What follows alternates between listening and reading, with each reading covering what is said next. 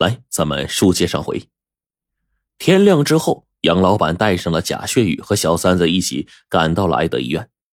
在门口，杨老板掏出一个银元，这印度男子把这个银元在手里掂了掂，喊了一声 “OK”，就让他们进去了。这时候，查尼斯正在留声机播放的爵士音乐的伴奏下，搂着一个金发女郎翩翩起舞。杨老板就大喊了一声：“查尼斯，你好卑鄙，使了个调包计！”查尼斯大吃一惊，急忙推开了金发女郎，一时也说不出话。这再装头痛也装不成了呀！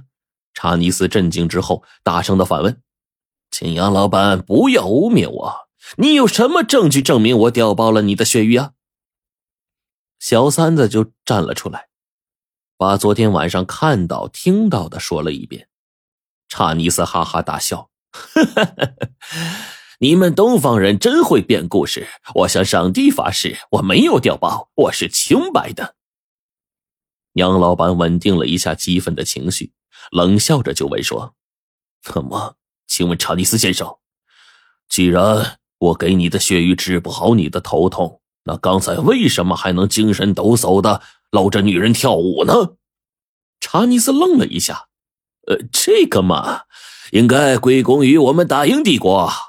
前天我还受头痛的折磨，可是昨天刚刚服用了大英帝国送到的新药，我的头痛一下就扔到了大西洋了。杨老板是气得直发抖，想不到这个无赖竟然随机应变，编的是天衣无缝啊！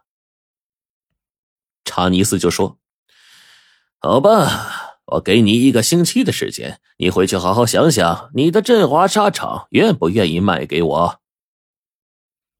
听到查尼斯杀气腾腾的话，杨老板是又气又急，觉得自己已经没有退路了。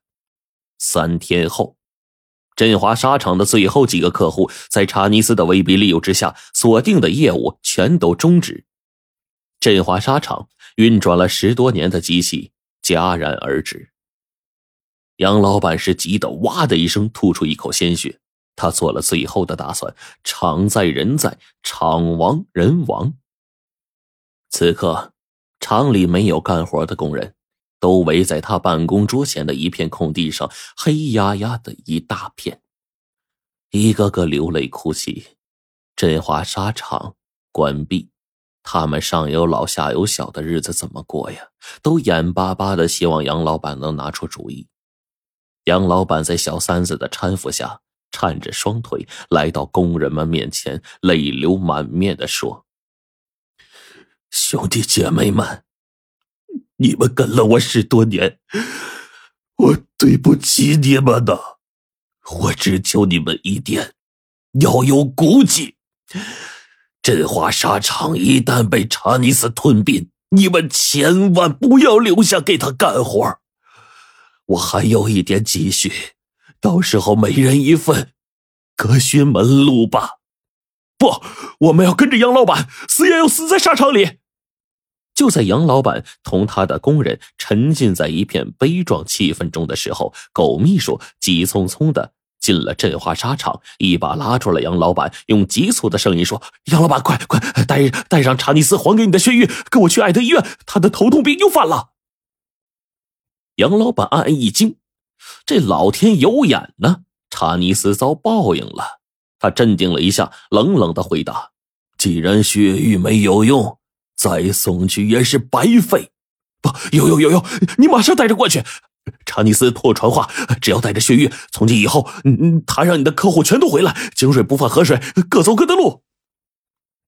原来呀，查尼斯的头痛好了几天之后，正做着吞并振华沙场的美梦呢。昨天晚上，他这个头突然就跟被劈开似的剧烈疼痛，发作比以前任何时候都厉害。他双手捧着脑袋，狂叫道：“血玉，快拿血玉！”狗秘书急忙的打开查尼斯的保险柜，拿出血玉，可是怪了。这原本神奇无比的血玉竟然不灵了，就像枕着一块石头似的，让他又回到了从前生不如死的境地。还是狗秘书提醒他，是不是调包的时候把真的血玉给杨老板了呀？查尼斯觉得肯定是，为了活命，解除这世上最痛苦的折磨，他让狗秘书火速的赶往振华沙场。只要杨老板肯来调回血玉的话，他什么条件都答应。杨老板心存疑惑，带上被调包的那块血玉，赶往了爱德医院。查尼斯见杨老板来了，迫不及待的和杨老板要交换血玉。他怀着强烈的希望，在心里说：“上帝，快救我，快让血玉显灵吧！”杨老板就静静的站在那儿。可是一个时辰过去了，查尼斯镇着血玉，没有丝毫的效果出现。但是上回可是立竿见影啊！就在杨老板和查尼斯都弄不明白为什么两块血玉都不灵的时候，小三子领着一个山里汉子推门进来。他叫阿石，是血玉的主人，专门从安徽山里啊赶来拿回血玉。查尼斯就惊恐万分说：“阿石，阿石不是被我雇的杀手杀了吗？一定是他的鬼魂来索我的命了。鬼，他是鬼。”杨老板也是惊异不已，问阿石说：“你是人是鬼啊？”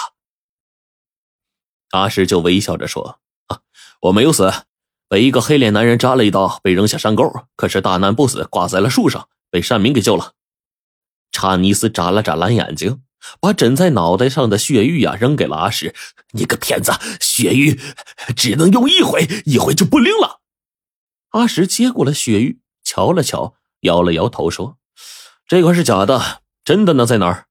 查尼斯大吃一惊，真的血玉刚才又回到了杨老板的手里啊！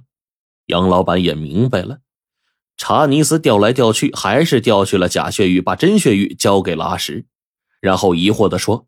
阿石兄弟啊，这块应该是真血玉了，现在还给你。只是我不明白，那既然我手里的这块是真的，这这为什么用第二次就不灵了呀？查尼斯呢，忍着头痛，伸长了脖子，想听听血玉失去灵验的原因。阿史接过了血玉，仔细的看了看，嘿嘿一笑说：“哼，这块血玉，我早对小三子说过，任何疼痛。”用三天就够了。